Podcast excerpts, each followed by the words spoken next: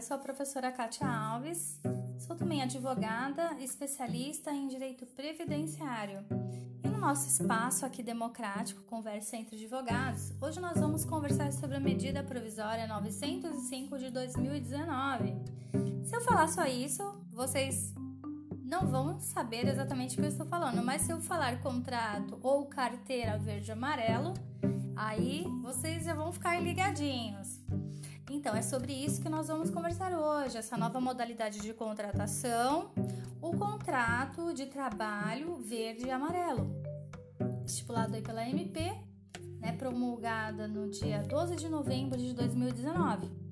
Então, nessa nova modalidade de contratação, pessoal, as empresas podem contratar é, até dia 1 de janeiro de 2020 até 31 de dezembro de 2022, ou ainda que o, o, o término né, seja posterior a essa data, 31 de dezembro de 2022, está valendo ainda a modalidade de contrato.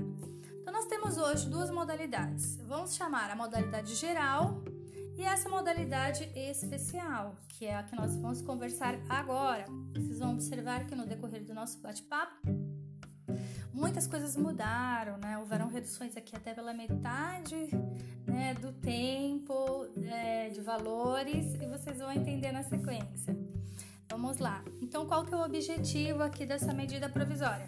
De cara, pessoal, nós temos aqui o artigo 1 que diz o seguinte: Fica instituído o contrato de trabalho verde e amarelo, modalidades de contratação destinada à criação de novos postos de trabalho para pessoas entre 18 e 29 anos de idade, para fins de registro do primeiro emprego em carteira de trabalho e previdência social.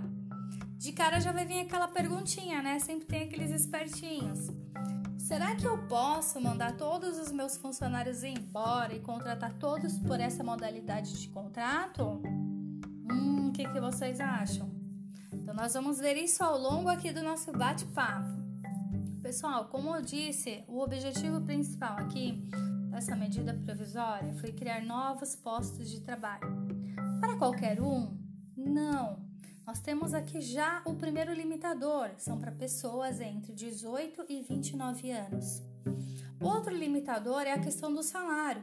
Ah, nessa modalidade, as pessoas que serão contratadas elas terão um salário é, registrado em carteira de um salário mínimo até um salário mínimo e meio. O que ceder a isso a gente vai ver depois, mas inicialmente a modalidade tem essa fixação aí de salário. Como que essas empresas podem contratar, pessoal? Então, olha só, elas podem contratar até 20% do total de seus empregados, usando como base de contagem a folha de pagamento. Então, ela verifica na folha quantas pessoas tem e desse total, 20% pode ser contratado nessa modalidade. Mas eu posso então mandar embora os que já estão contratados e depois recontratá-los nessa modalidade? Não, não podem. Isso aqui é só para postos novos de trabalho. A lei deixou bem clara, tá bom? Para não haver nenhum tipo de fraude e não atingir o objetivo da lei, que é gerar novos trabalhos, então essa, isso não é autorizado. É uma vedação legal, tá bom? O contrato nessa modalidade ele vai ser estendido pelo vai ser um, um contrato por prazo determinado de até 24 meses. Se passar, se passar o contrato, se ele se estender após esses 24 meses, então ele deixa de ser um contrato determinado e passa a ser um contrato indeterminado.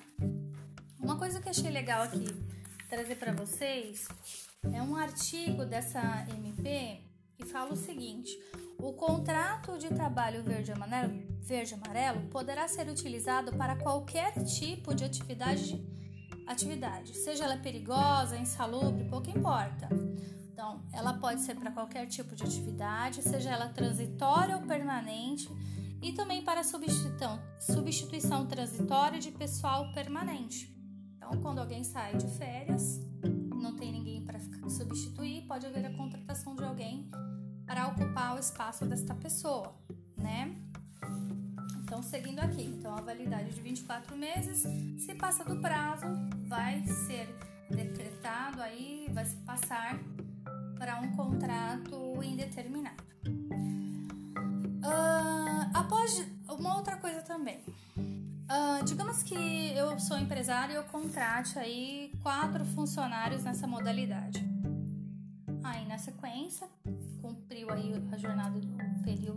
Ano, por exemplo, e eu me arrependi, porque eu vi que aquela mão de obra realmente era qualificada e que eu gostaria que ela com... me arrependi, eu gostaria que ela voltasse a exercer a função anterior. Neste caso da MP, há uma proibição, porque após a dispensa nessa modalidade de contratação, a empresa só vai poder readmitir essa pessoa passados 180 dias, tá bom? Outra coisa, é, essa modalidade também ela dá flexibilização de pactuação entre as partes, tanto o empregado quanto o empregador. Então, o que pode ser pactuado entre as partes? Bom, vocês, eles podem ajustar o pagamento do valor do salário, ok? O 13 terceiro proporcional, as férias proporcional mais o terço das férias e também o FGTS. Ah, como assim? Eu não entendi. Bom, vou explicar. O, o, esses valores, o 13 terceiro as férias e o FGTS, eles podem ser pagos mensalmente, tá? Cada mês com seu valor proporcional.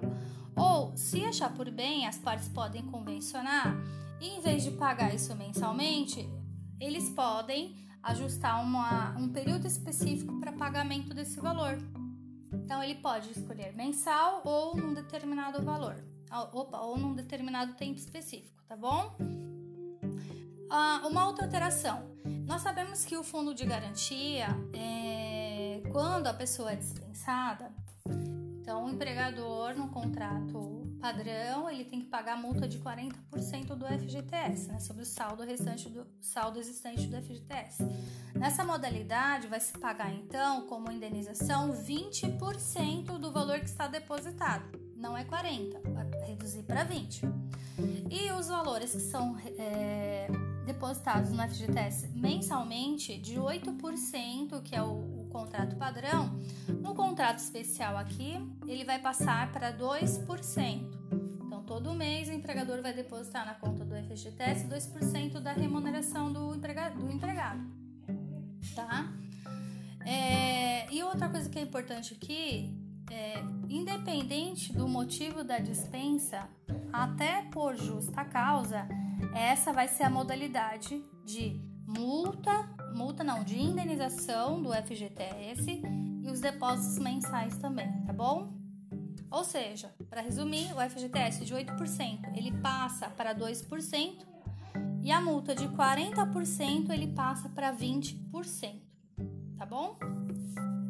A rescisão contratual, outra coisa importante aqui.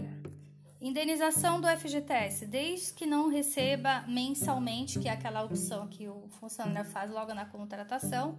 Então, ele vai receber a indenização do FGTS, as verbas rescisórias e o cuidado com a cláusula assecuratória, porque se tiver essa previsão, então, assim, a parte que der causa à dispensa, então ele tem que ou cumprir o aviso de 30 dias ou então vai ser descontado os 30 dias de aviso prévio, ok? Outra coisa, funcionários que trabalham em atividades perigosas. É, a empresa deverá contratar um seguro privado e será pago um adicional de 5% sobre a base do salário. Então, hoje, nas atividades perigosas, nós sabemos que a, o empregador ele paga sobre a base de salário 30% do, do, do, do, daquilo que a pessoa recebe, né? Do salário base. Só que nessa modalidade de contratação, de 30%, ela vai passar a receber como adicional 5%.